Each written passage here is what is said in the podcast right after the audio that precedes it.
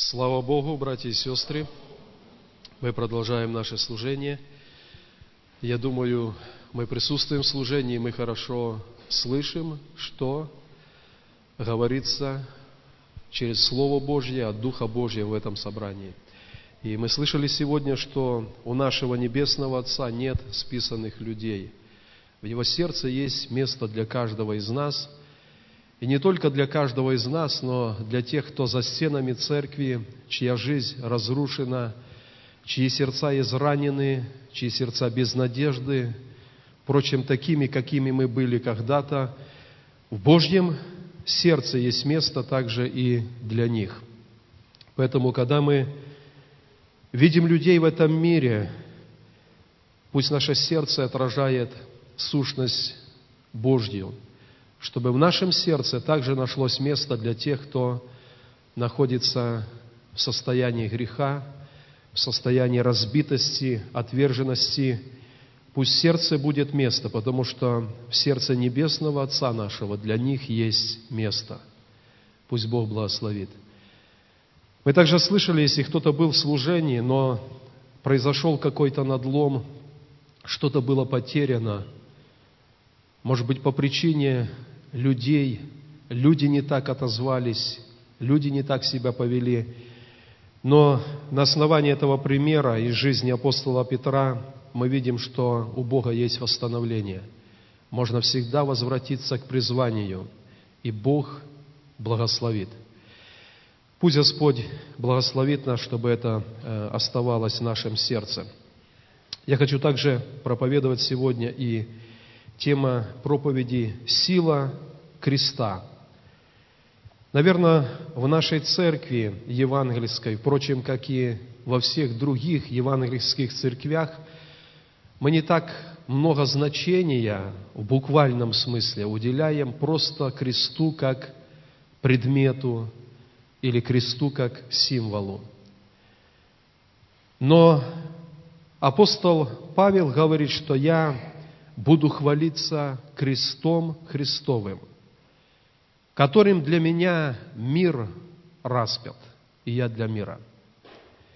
Поэтому в духовном смысле мы хорошо осознаем, хорошо понимаем, что есть сила креста Христова. И я повторюсь, не просто как предмета, не просто как символа, но как место, на котором была совершена эта величайшая победа из всех когда-либо э, бывших побед во Вселенной. Я буду читать несколько мест Писания, и первое из них – книга «Бытие». Можно открыть, если у кого-то нет, вы можете просто следить на экране. Книга «Бытие», вторая глава, 17 стих, или давайте 16 и 17 стих. И заповедал Господь Бог человеку, говоря, «От всякого дерева в саду ты будешь есть, а от дерева познания добра и зла не ешь от него, ибо в день, в который ты вкусишь от него, смертью умрешь». Давайте прочитаем начало третьей главы книги «Бытие».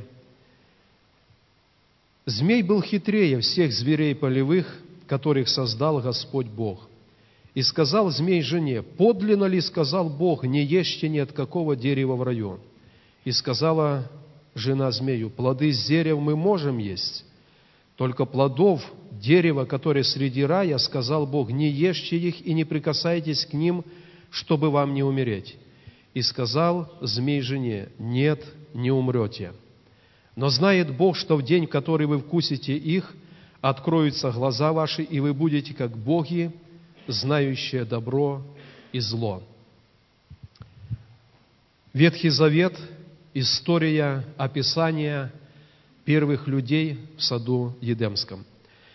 Давайте откроем Новый Завет и прочитаем тоже несколько стихов, и потом мы вернемся и к Ветхому Завету, к этим местам, которые прочитали. Новый Завет, послание апостола Павла к Галатам, 4 глава.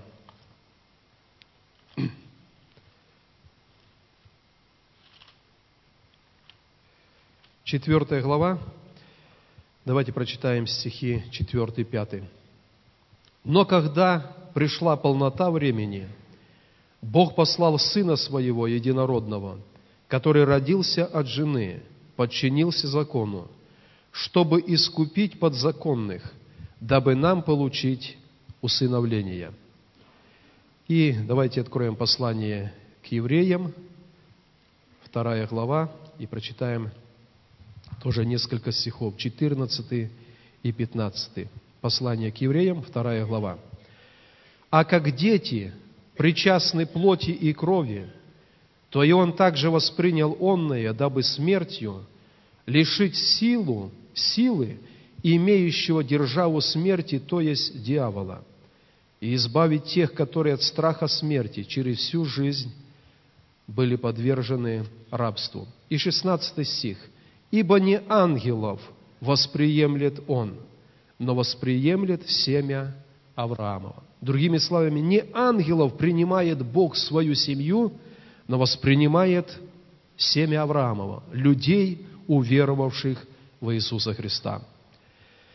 Давайте вернемся к этим стихам, которые мы прочитали из книги «Бытие». В саду, в саду Едемском была эта настоящая гармония – люди и Бог были в общении. Кроме того, Бог дал определение, дал повеление первым людям, что они будут владычествовать и управлять жизнью на земле. И пока между Богом, Отцом и первыми людьми была эта гармония отношений, так и было – но на то время был искуситель, и его целью было вырвать этот скипетр управления из рук первых людей и начать управлять творением Божьим человеком по своему усмотрению – и этот скипетр управления из рук первых людей, он был вырван путем обмана. Мы прочитали, когда Бог сказал от дерева познания добра и зла не ешь, потому что смертью умрешь. А дьявол сказал, нет, не умрете. Вы, напротив, станете как боги. И уже ниже написано, жена, обольстившись, вдруг увидела, что дерево на самом деле – прекрасно, приятно на вид, хорошо для пищи, и взяла и ела, и дала и мужу. Согласитесь, что в нашей повседневной жизни происходит примерно то же. Мы знаем духом, мы знаем нашим сердцем, что какие-то вещи, они запрещены этим законом духовной жизни, Духом Божьим, который дан наши сердца – но когда мы поддаемся голосу Искусителя, в какое-то время нам покажется, как и Еве, что не все так плохо. Простирается рука, мы прикасаемся, и только потом осознаем горечь разрушения и, и смерти, духовной смерти, которая следует. Похоть, зачавший, рождает грех, сделанный грех, он производит, он рождает смерть.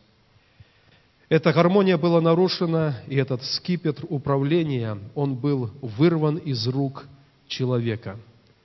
На землю пришли слезы, пришло горе, боль. Люди были изгнаны из сада Едемского. Бог в предвечном плане имел цель вернуть людей назад в присутствие, назад в это близкое общение – и написано, что мы искуплены не тленным золотом или серебром, но драгоценной кровью Христа, как чистого и непорочного акса, предназначенного еще прежде создания веков. Бог Отец имел в сердце этот план, что люди, которые будут удалены от Него через грех, они будут искуплены драгоценной кровью Его единородного Сына. Когда Иисус был рожден на земле, написано, когда пришла полнота времени, чтобы исполнился этот план искупления, Иисус был рожден на земле, и мы знаем, что было время испытания в пустыне. И в пустыне дьявол, зная, что приходит его час, и этот скипетр управления будет вырван уже из его рук и возвращен через руки Иисуса Церкви, уверовавшим, он предпринял все ту же тактику искусить его Сына Человеческого – и фраза «поклонись, и отдам тебе все царства земные», богословы говорят, это не было просто какое-то бахвальство, это на самом деле так. Все было отдано когда-то Ему через обольщение. Если бы мы, это только на уровне предположения говорим, если бы каким-то образом Сын Человеческий, подобно первому Адаму, был обольщен, на самом деле – эта миссия искупления, она бы остановилась, она бы не совершилась. Но там, где проиграл первый Адам, написано перстны, там Сын Человеческий, пришедший с неба, Он одержал победу. Одержал победу в пустыне, Он одержал победу и на кресте. Что потерял первый человек в саду Едема – Прежде всего, человек потерял это покровительство Божье. Человек вышел из-под защиты Божьей. Это равносильно тому, когда маленькие дети находятся под защитой родителей, а потом маленький или подросток где-то убежал из дома и попал в какую-то очень неприятную ситуацию. Это потому, что вышел из-под покрова родителей – Первые люди в саду Едемском, они вышли из-под покрова Божьего. Они потеряли право владычествовать, и они попали под власть другого хозяина. Их жизнью стал, скажем так, их жизнь стал касаться, перенаправлять уже не Бог, но князь этого мира. Но что сделал Иисус на кресте? Давайте прочитаем место Писания, первое послание Коринфянам, вторая глава. Первое послание Коринфянам, вторая глава, седьмой и восьмой стих. «Но проповедуем премудрость Божию, тайную, сокровенную, которую предназначил Бог прежде веков к славе нашей, которой никто из властей века сего не познал, ибо если бы познали, то не распяли бы Господа славы.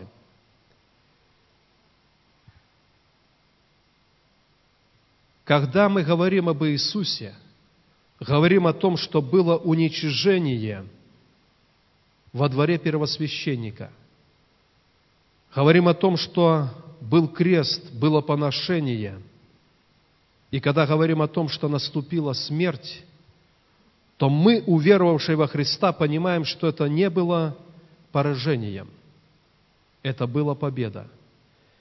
По всей вероятности к этому склоняются богословы, когда Иисус был на кресте, и когда Он умер, то демонический мир не знал, что это обратится в победу. И это место Писания говорит, которое никто из властей века сего не познал – ибо если бы познали, то не распяли бы Господа славы. Наверное, демонический духовный мир мог бы повлиять на сердца людей, на сердце первосвященника, на сердце других, кто ввел Иисуса на казнь, на распятие, и этого не случилось бы. Но никто не познал эту премудрость Божью, что через поношение, уничижение, через смерть придет вечная победа. И в Иисусе Христе это совершилось. Что произошло на кресте? Место Писания, которое мы прочитали, что Иисус лишил силы имеющего державу смерти. Я не знаю греческого языка, но толкование говорит, что вот это слово «победил», «лишил силы имеющего державы» оно имеет значение греческое слово «катаргево» имеет несколько таких значений. Первое из них – сделал бессильным, сделал неэффективным, свел к нулю, парализовал. Когда об Иисусе Христе говорится, что на кресте своей смертью Он лишил силы дьявола, то есть вот это значение – сведен к нулю, неэффективен, бессилен или парализован. Я помню такой случай, это было а, в нашей деревне, где я вырос. Один муж, он всю жизнь был как тиран по отношению своей супруге. Он ее оскорблял, он ее избивал множество раз. Эта женщина просто смирилась и была, можно сказать, в таком глубоком рабстве у своего мужа.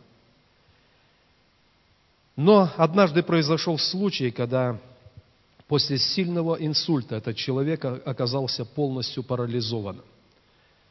И он был беспомощен. Он не мог встать, он не мог обслужить себя, он не мог самостоятельно кушать. Но по-прежнему, имея этот дух, непокорный Богу, он страхом держал в рабстве свою супругу. Она работала днем, приходила э, вечером домой, она готовила кушать, кормила его, и ей хотелось отдыхать, но этот муж, имея этот дух тирана, он требовал, чтобы он не спал ночью, и она тоже просто должна была сидеть и не спать. Эта женщина очень намучилась со своим мужем, и так было до дня, пока он умер. Это с одной стороны. С другой стороны, казалось бы, он совершенно бессилен. И ты могла бы сказать, веди себя спокойно, я служу тебе, делаю все необходимое, но голос этого человека, его угрозы, его дух, он просто продолжал держать ее в рабстве. Дорогие братья и сестры, о чем я хочу сегодня на что хочу особенно заострить внимание. Писание говорит, что через смерть Иисуса на кресте, потом через Его победное воскресение, князь этого мира обессилен. Он смертельно ранен, он парализован. Очень часто, когда в жизнь верующего человека приходит какое-то искушение – приходит какое-то демоническое давление, мы можем настолько сильно увлечься борьбой с ним, что он чувствует себя вновь сильным. Но, наверное, самое важное, что мы должны делать, это постоянно в сердце помнить о победе Иисуса Христа над ним. Когда мы видим Его проявление в нашей жизни, мы можем повелеть Ему убраться – и потом мы берем в уста наши слово исповедания о силе имени Иисуса, о Его силе крови, о том, что Он победил, Он царствует. Мы поем песнь хвалы Ахцу, и это говорит в уши сатаны, что Он обессилен, Он парализован. Представьте себе льва, который в железной клетке, он издает громкий рык – но по сути он для проходящих безопасен, потому что его права, они ограничены железной клеткой. В духовном мире Церковь Христова, она должна понимать, что князь этого мира, он ходит как рикающий лев, ища кого погубить. И может погубить только возвративший это чувство страха перед собою, хотя он лев смертельно ранен. Он в клетке – он змей, из которого вырвано жало, и в нем нету для уверовавших яда смерти. Я хочу сказать, братья и сестры, что мы не относимся легкомысленно к духовному миру, и Петр говорит, трезвитесь и бодрствуйте, потому что он ходит как рикающий лев. Но мы знаем, что настоящий лев – это лев от колена Иудина. Он победил, и он достоин – принят славу и честь И верою в Него, уповая на Него, мы можем отражать все эти демонические атаки в нашей жизни. Я читал, что в Африке, когда львы хотят напасть на стадо животных, они делятся на две группы. Молодые, сильные, бесстрашные львы – это одна группа. А старые, слабые, у которых уже практически нет зубов, это вторая группа. Молодая группа заходит со стороны, когда от них ветер не дует на стадо, и стадо их не слышит. А старая, напротив, заходит с той стороны, откуда дует ветер, стадо слышит этот запах, львы начинают речать, и все стадо устремляется, можно сказать, в пасти молодых львов. И говорят, среди стада есть некоторые животные, которые уже научены опытом. Они слышат речание львов и бегут навстречу этому речанию, потому что знают, эти львы бессильны, они им не повредят. В духовном прообразе верующий человек, он должен делать так же. Когда мы где-то видим демоническое проявление, по природе мы так склонны впасть в страх, в тревогу. Мы так устроены после грехопадения. Но верою во Христа Иисуса мы воспитываем, мы взращиваем в себе эту новую природу, природу Сына Божьего, и это природа победителя – нам не страшно, когда этот смертельно раненый лев речит. Мы знаем, что он поражен, он побежден. Я думаю, для Церкви Христова есть необходимость об этой истине думать и прийти внутри себя в сердце к заключению, что там на кресте совершена победа. Писание об этом говорит, мы теоретически это знаем, необходимо еще, чтобы через сердце была пропущена эта истина, и мы понимали, на кресте совершена победа. Наша жизнь запутается во грехе только тогда, когда мы не до конца осознали эту силу креста Христова. Пусть Бог благословит, чтобы мы имели дерзновение, и в духовном мире мы всегда были готовы начать петь эту песнь Ахцу, который победил – и это является тем, о чем говорит Писание, противостаньте твердой верой, и он убежит. Пусть Бог благословит. Давайте поднимемся, братья и сестры, и мы еще раз будем молиться, это еще не окончание нашего служения, но наша молитва, Господь, мы хотим осознать победу, до конца осознать ту победу, которую Ты совершил. И в этом мире написано, мы имеем от Бога не дух боязни, не дух страха, но силы любви и целомудрия, чтобы быть самим в форме и послужить другим людям, которые находятся все еще по незнанию в рабстве страха. Но Иисус победил. Давайте помолимся об этом.